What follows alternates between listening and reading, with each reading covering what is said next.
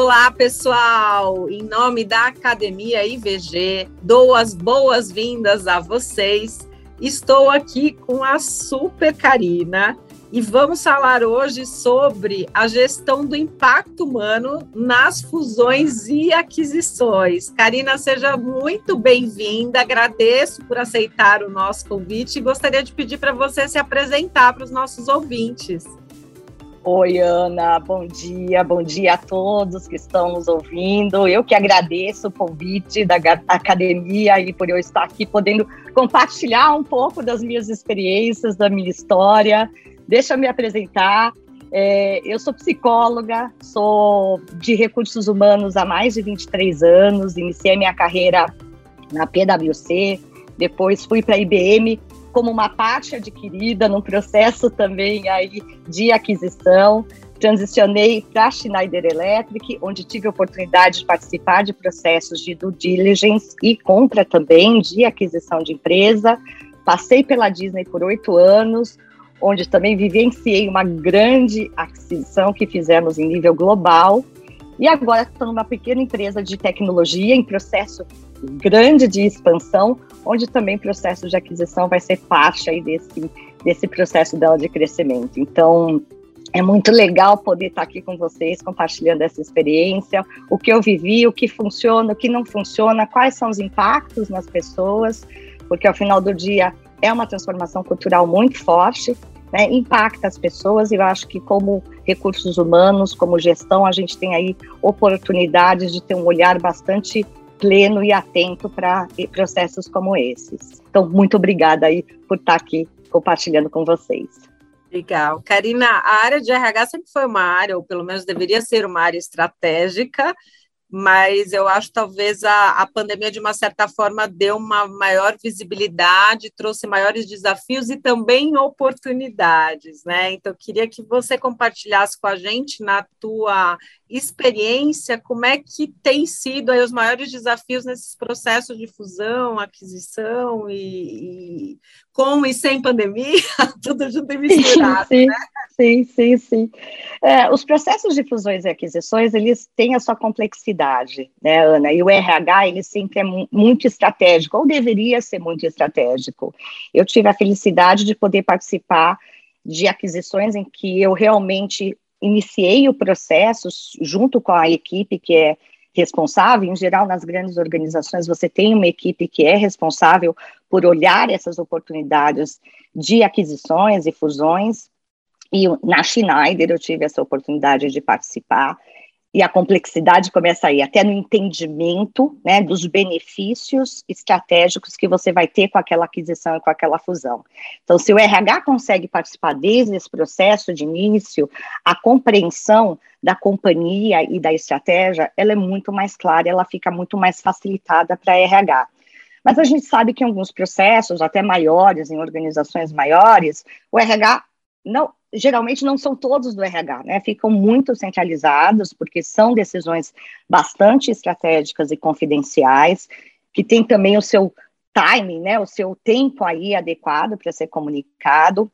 Mas o RH, sem dúvida nenhuma, quando ele é envolvido e deveria ser envolvido, ele tem um papel fundamental é, eu já participei como parte adquirida, né, e também comprando, né, é, é, empresas. Então, como que eu vejo o RH falando de pré-pandemia? Eu acho que a pandemia só potencializou porque a verdade é que os negócios não pararam, o volume de fusões e, e, aquisições ele vem crescendo, né? Hoje a gente observa até startups já fazendo aquisições de outras startups, ou seja, isso é um indicador é bastante significativo para a gente. Então, assim, quando a gente pensa pré-pandemia, já tem esse papel do RH ser suportivo em todo o processo de construção dessa nova cultura. Quando a gente vai integrar uma empresa, independente da estratégia que ela tenha, o M&A, ele, ele, né, eu falo Merger and Acquisitions em inglês, mas ele já tem ali um plano de ganhos de benefícios, né, claros, quando ele é bem feito. Né? Quando tem uma análise muito detalhada da razão pela qual, pelo motivo que a gente vai adquirir uma companhia, esses benefícios eles já são muito claros, por isso a gente vai, né, fazer a aquisição. E isso é importante que o RH também tenha compreensão, né? E esses benefícios podem ser vários. Em geral, as empresas adquirem para complementar o seu portfólio, seja de produtos, seja de serviços, ou às vezes, lá antigamente, até mesmo para você tirar um competidor do mercado, né? Isso também acontecia. Hoje eu acho que o modelo de gestão de negócio ele já não está indo tanto nessa vertente, é muito mais por uma complementariedade dentro de um processo de crescimento do que efetivamente eu querer né, romper, aí tirar um concorrente do jogo. Mas essas razões elas precisam estar tá muito claras. E se o RH participa desde o início, ele consegue entender qual é a estratégia dessa companhia, como que ela complementa a estratégia da empresa que está adquirindo e quais são os benefícios que vão estar ganhando com ela. Quando o processo ele é anunciado, isso se tarda, né? A gente vê que muitos anúncios são feitos na mídia, mas aqui no Brasil, trazendo um pouquinho para nossa casa, a gente tem o CAD, né, que faz toda a aprovação desses processos de fusões e aquisições. Então já aí começa uma ansiedade entre as companhias, né? As companhias já são anunciadas que vai haver um processo de aquisição, de fusão, mas elas ainda têm que aguardar um processo do CAD para que o CAD possa fazer, efetuar a, a, a, a transição, né, a, a, integração. Então, isso também já deve ser observado dentro de RH, porque já começam as organizações, né, em diferentes estados, um processo aí de tensão, de apreensão muito grande, né? Já é sabido que qualquer processo como esse, ele implica numa sobreposição, muitas vezes, de estruturas, então as pessoas tendem já a relacionar que um processo de fusão e aquisição vão ter aí um impacto significativo em postos de trabalho, e o que é verdade, né, em geral, principalmente para posições de administrativo, né, o que a gente chama aí de back-office, isso é muito normal que aconteça, porque você não tem sobreposição, a menos que as empresas sejam muito pequenas, mas na minha vivência sempre houve uma sobreposição, então você vai ter sim aí uma redução de postos de trabalho, né? E isso já gera, eu, eu acho que é o primeiro olhar que o RH tem que ter, né? Ou seja, aliás, é o segundo olhar. Primeiro entender os benefícios e como que isso vai impactar as pessoas.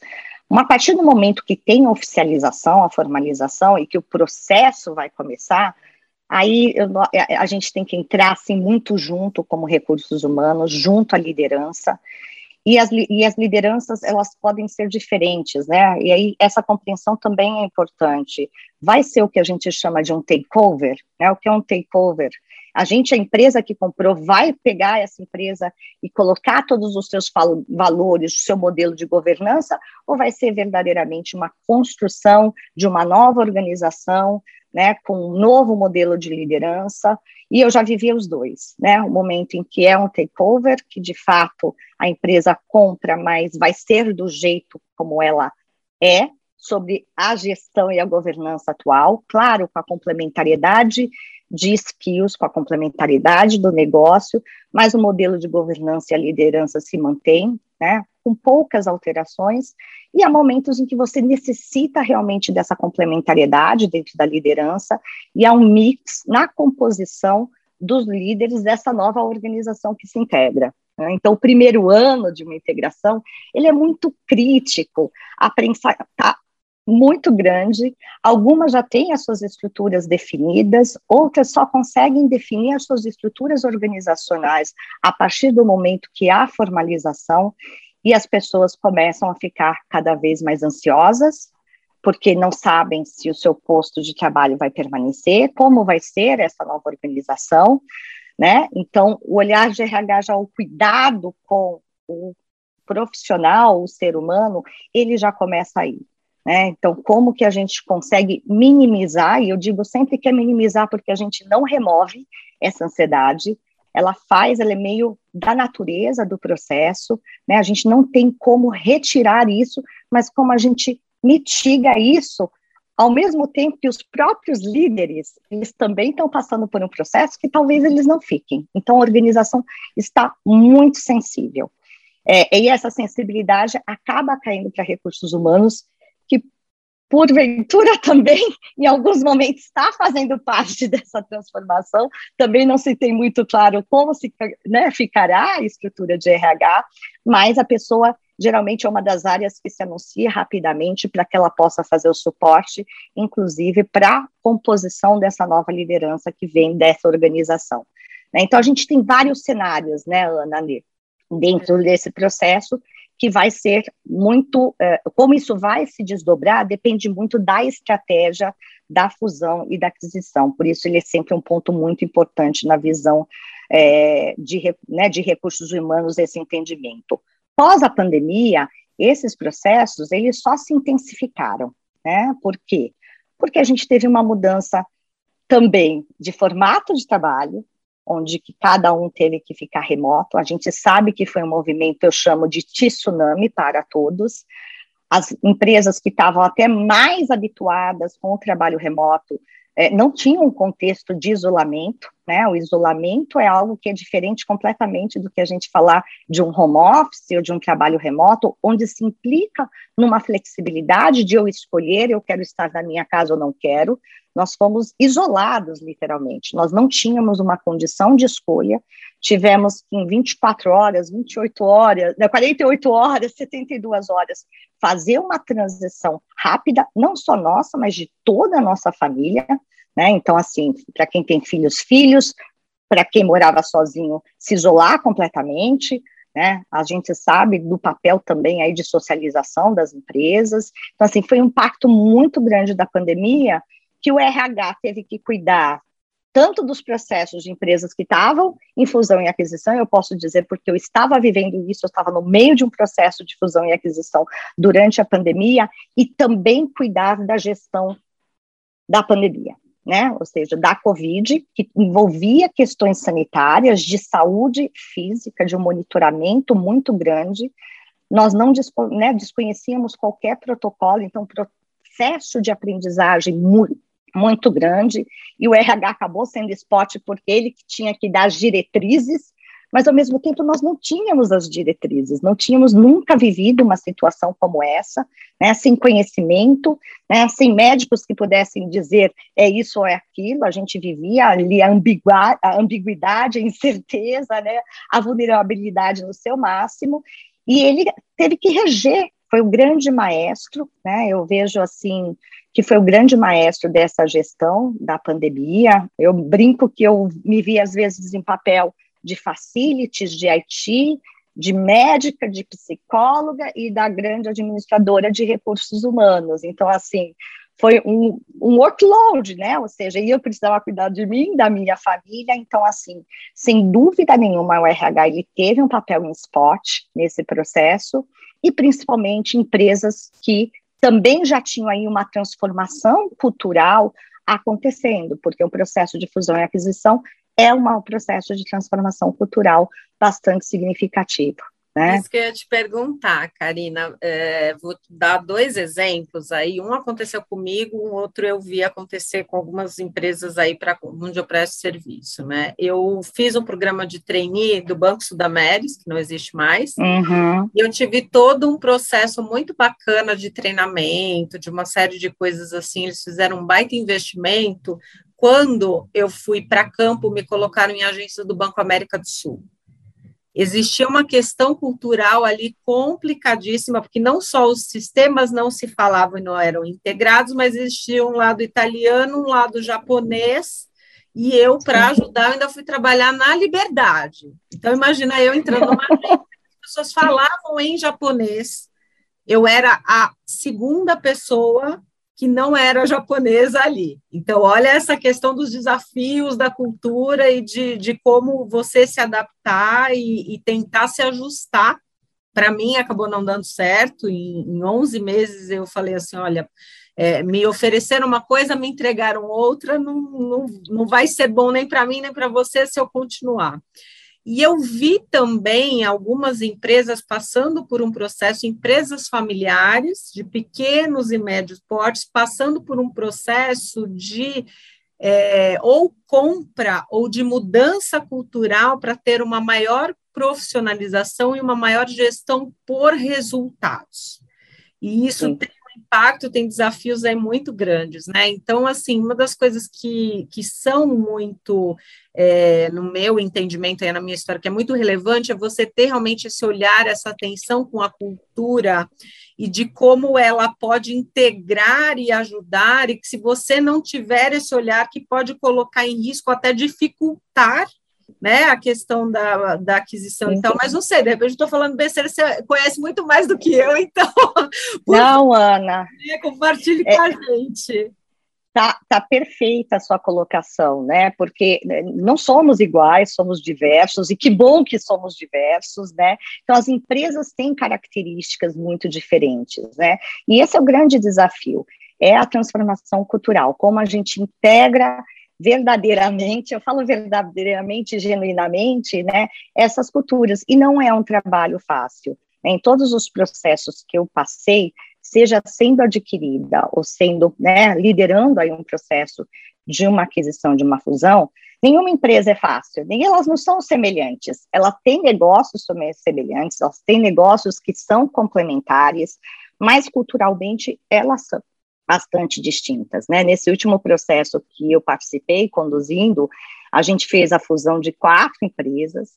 Eram quatro empresas do mundo de entretenimento, do mesmo segmento, mas empresas culturalmente completamente diferentes, tá? E Ana, imagina a sua situação, porque você tinha idioma, tinha cultura. Aqui eram do mesmo segmento, eram empresas americanas, o que a princípio poderia ser um grande facilitador. Mas veja só que quanto mais alimento a gente coloca né, nessa comida, mais ela fica complexa. Então, embora fossem empresas do mesmo segmento, né, americanas, o modelo de governança delas, em formatos separados, eram completamente diferentes da empresa que adquiriu. E aí que começa toda a bagunça, né? Porque deixa entender os sistemas. E quando eu falo de transformação cultural, a gente fala muito dos comportamentos, claro, porque eles são os facilitadores para que a mudança aconteça, então partem né, do protagonismo, do comportamento das pessoas, de entenderem os valores, as direções, mas tem muita coisa tática, né, Ana? É o sistema, é o processo. Nós, como seres humanos, temos uma tendência, uma dificuldade de não querer mudar, né? O cérebro ele é complicadinho, ele não nos ajuda nesse sentido. Então, o que a gente vê? Mas a gente fazia assim, é muito natural. Ah, mas por quê? Mas quando a gente. Eu, vi, eu vi eu em momentos de dizer, mas nós não somos mais do que nós éramos, né? Então, hoje eu também estou numa empresa que o meu desafio é dizer, gente, foi, nós somos uma nova organização. Né, e fazer este convite a todo tempo de que nós somos uma nova organização e temos que pensar como uma nova organização é muito desafiador. Então, quando a gente aí falando também, acho que do papel de RH, Ana, e, e, e isso pode dar muito certo, porque se você não olha para essa parte cultural, é, você tem um risco de diminuir os benefícios que você teve no seu plano estratégico da aquisição, né? E até já tem algum tempo eu li num repórter da McKinsey que ela dizia que processos de transformação cultural, 30% do, das empresas tinham sucesso. E o insucesso era justamente pela dificuldade dessa transformação cultural. Né? Então, assim, como que a gente faz com que as pessoas se engajem dentro dessa nova organização? Mas, eu vou pegar o teu exemplo, também tenhamos clareza que muitas vezes essa nova organização ela não pode ser tão interessante para a pessoa que está ali.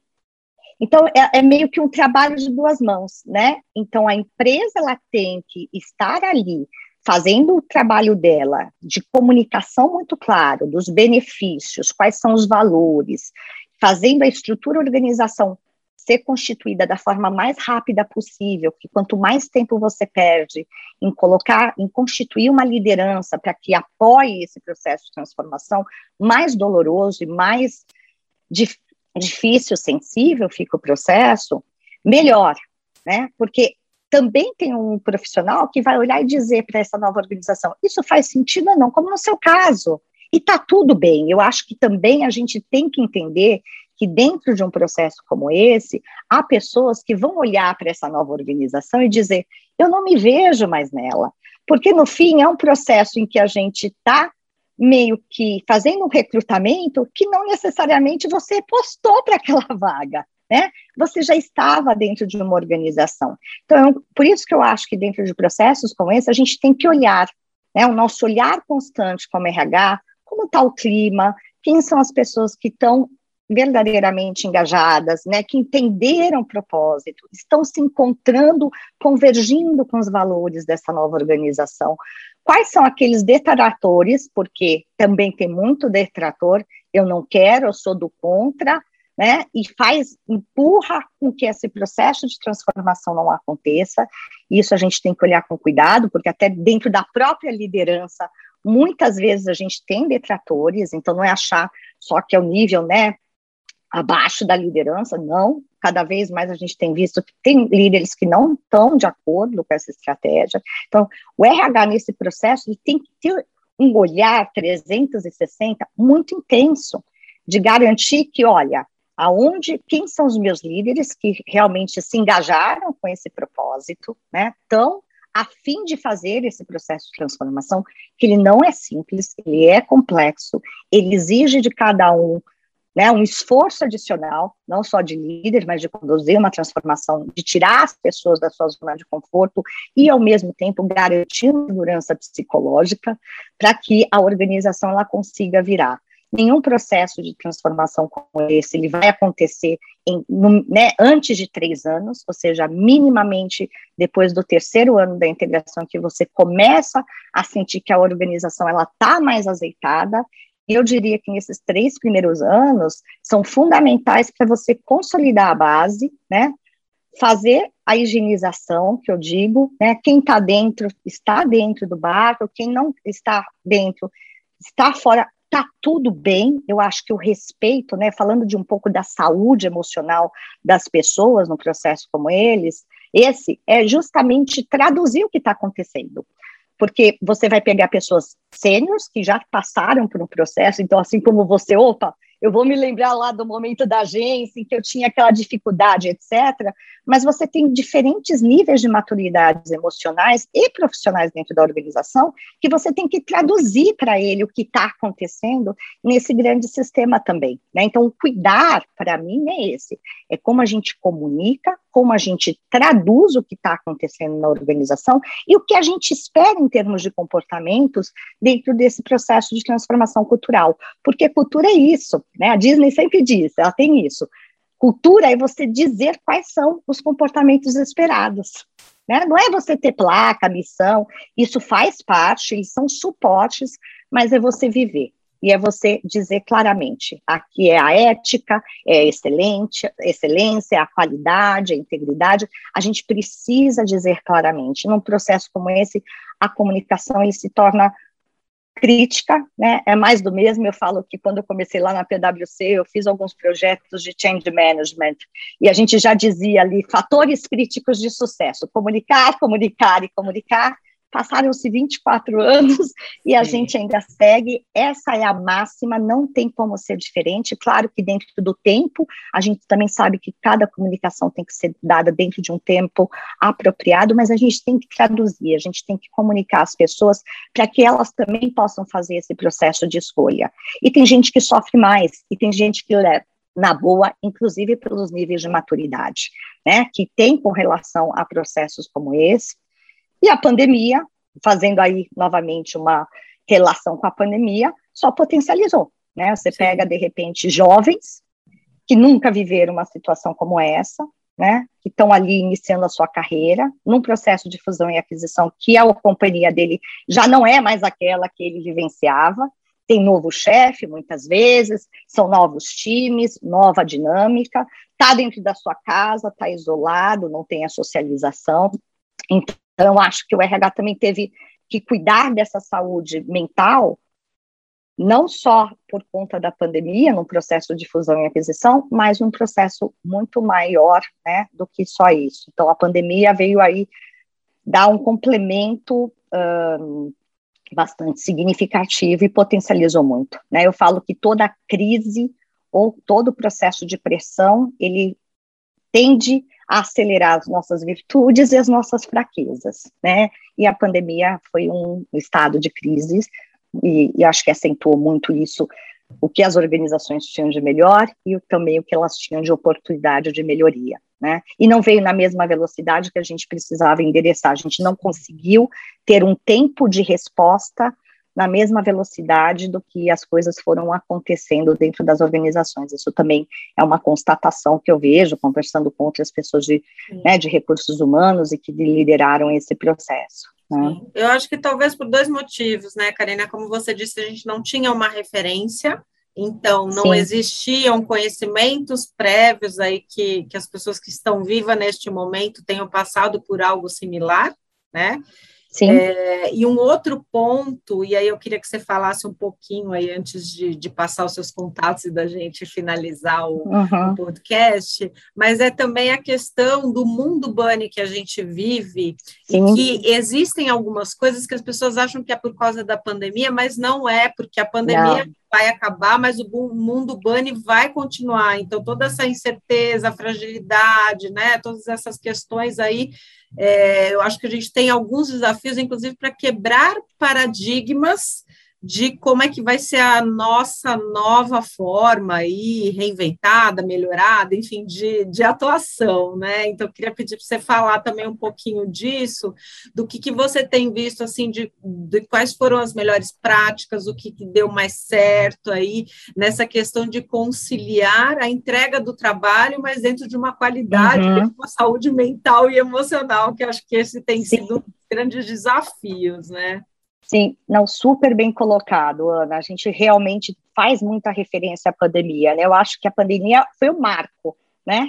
Então, novamente, ela acelerou processos que a gente já deveria estar colocando em prática, né? Então, já haviam melhores práticas em gestão de pessoas que as empresas deveriam estar olhando.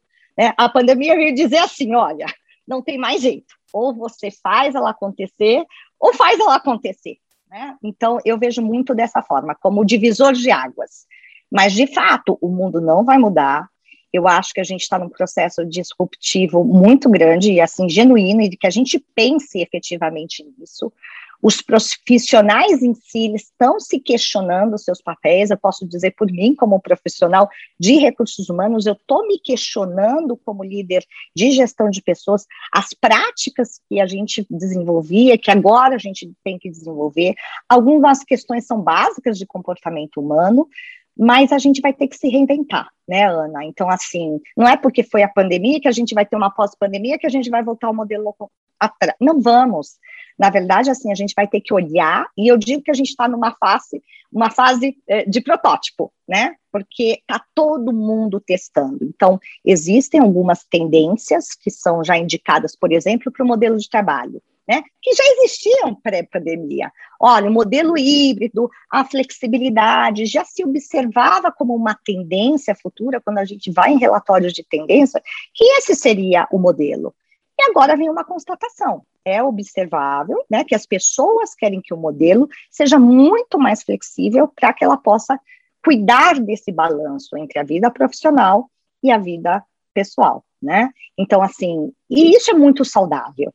Só que a gente ainda tem lideranças pensando na, no modelo antigo também de gestão, né? Então, uma coisa vai meio com efeito dominó, né? Se você não ajusta uma coisa, ela vai caindo, e as pessoas que vão ter esse modelo, né, de gestão ainda antigo, anterior, meio convencional, que já não é mais aplicável, já não é mais aceito, começam a dizer, mas espera aí, né? Ou seja, as pessoas fizeram reflexões de forma consciente, inconsciente, profundas do que elas querem para a vida delas, né? Então já não estão mais aceitando tanto tem aí uma grande renúncia, um grande movimento de grande renúncia de pessoas que estão se movimentando entre as empresas justamente em busca desse propósito, de algo que faça mais sentido para elas no que a, pandemia, fez de reflexão, seja empresas que tenham modelos e práticas, né? E aí eu vou dar exemplo.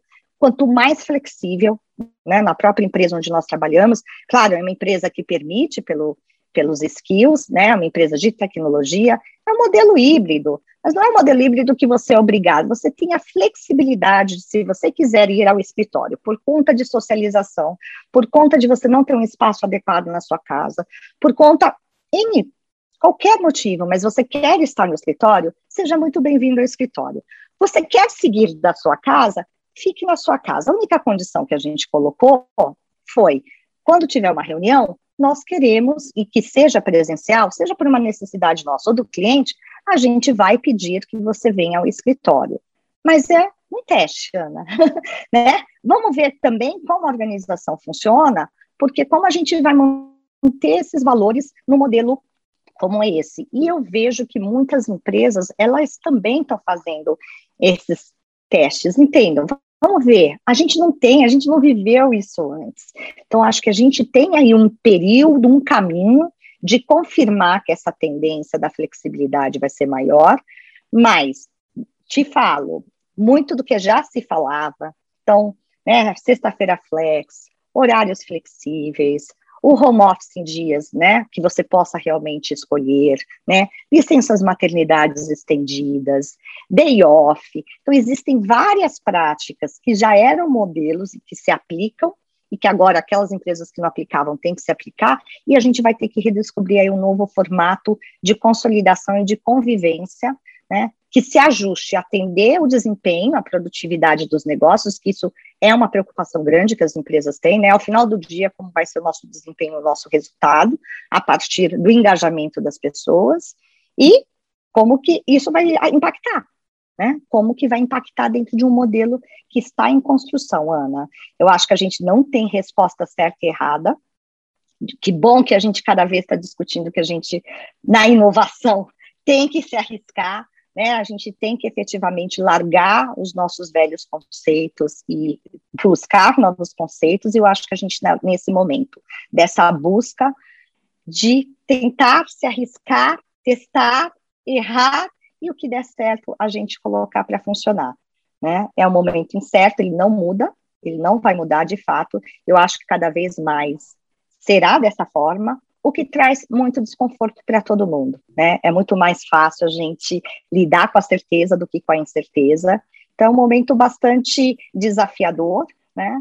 Para aqueles mais curiosos e mais é interessante de estudar todo esse movimento de comportamento das organizações, dos negócios. Então, a gente tem um leque de oportunidades, mas a gente vai ter que cuidar das pessoas, porque a velocidade das mudanças ela está extremamente alta e eu não sei, né, se nós como seres humanos, embora somos adaptáveis, somos flexíveis, a gente está conseguindo dar conta da velocidade das mudanças como elas estão ocorrendo e que não vai mudar, então a gente tem que ter uma atenção aí contínua, não vai ser pontual, né, não vai ser um momento único.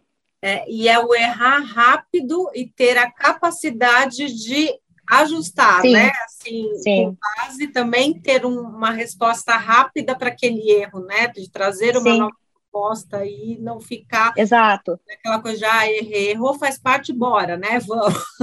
Exato. E é até interessante, complementando, Ana, é, outro dia eu li sobre agilidade, que fala agilidade, as empresas ágeis, etc., e que a gente sempre vincula muito agilidade à velocidade, né? E esse texto dizia: agilidade não é velocidade, agilidade é a capacidade da gente se adaptar rápido e fazer os ajustes necessários para a gente seguir em frente. Então, só para complementar aí a tua colocação.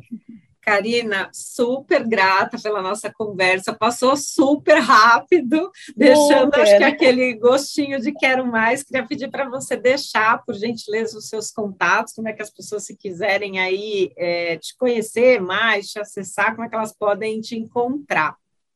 Perfeito, Ana. Foi uma delícia estar aqui conversando, um tema que eu super adoro. Então, muito obrigada novamente pelo convite.